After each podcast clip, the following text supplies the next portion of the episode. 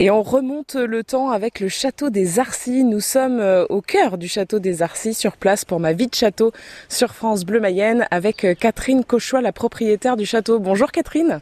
Bonjour Claire. Nous sommes face au grand bâtiment des servitudes qui est euh, plus haut même que le château lui-même. Euh, tout à fait, et c'est assez amusant parce que ça reflète quand même les intérêts de Charles de Servon, le, constructeur. Euh, quand on arrive aux Arcis, le premier bâtiment qu'on voit, euh, c'est cet énorme bâtiment rectangulaire avec ses frontons, ses alternances de lignes de briques et de pierres. Et en fait, Charles de Servon l'a construit pour ses hommes d'armes et leurs chevaux. Et donc c'était très bien organisé pour eux parce qu'à mi-étage, il y avait les palefreniers qui pouvaient s'occuper d'eux dans ce bâtiment. Et puis au rez-de-chaussée du Colombier, il y avait la sellerie. Et à l'étage, une magnifique charpente en coque de bateau renversée.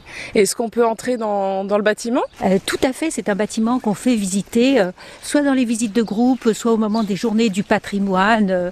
On y va. Euh, pour l'instant, nous allons dans cette grande salle qui était réservée euh, aux soldats.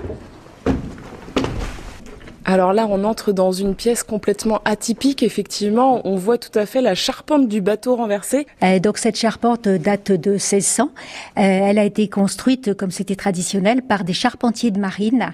Donc dans cette salle, euh, ici, donc sous les toits, vous aviez les hommes d'armes de Charles de Cerveau qui pouvaient se mettre à l'abri de la pluie, se réchauffer en hiver, puisque on voit très bien une ancienne cheminée en briques qui a été construite pour eux. Et vrai que la bâtisse est vraiment. Alors vous l'avez peut-être restaurée aussi, j'imagine, parce qu'elle est dans un état euh, nickel. Alors euh, quand on est arrivé ici, euh, les oiseaux volaient sous la charpente et il y avait plein de trous. On pouvait un peu compter les trous et les étoiles aussi du ciel.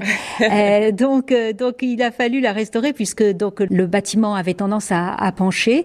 vous savez Claire, sur le toit, nous avons les dernières ardoises de la mine d'ardoise d'Angers-Trélazé. Notre couvreur nous a appelé, il nous a dit Madame Cauchois, les mines d'ardoise ferment. Je suis dans le bureau du directeur. Il reste un seul lot possible pour recouvrir votre grand bâtiment. Est-ce que vous le prenez?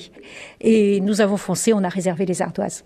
Le château des Arcis vous réserve de magnifiques surprises et toute cette semaine, on le découvre avec la propriétaire Catherine Cauchois sur France Bleu Mayenne.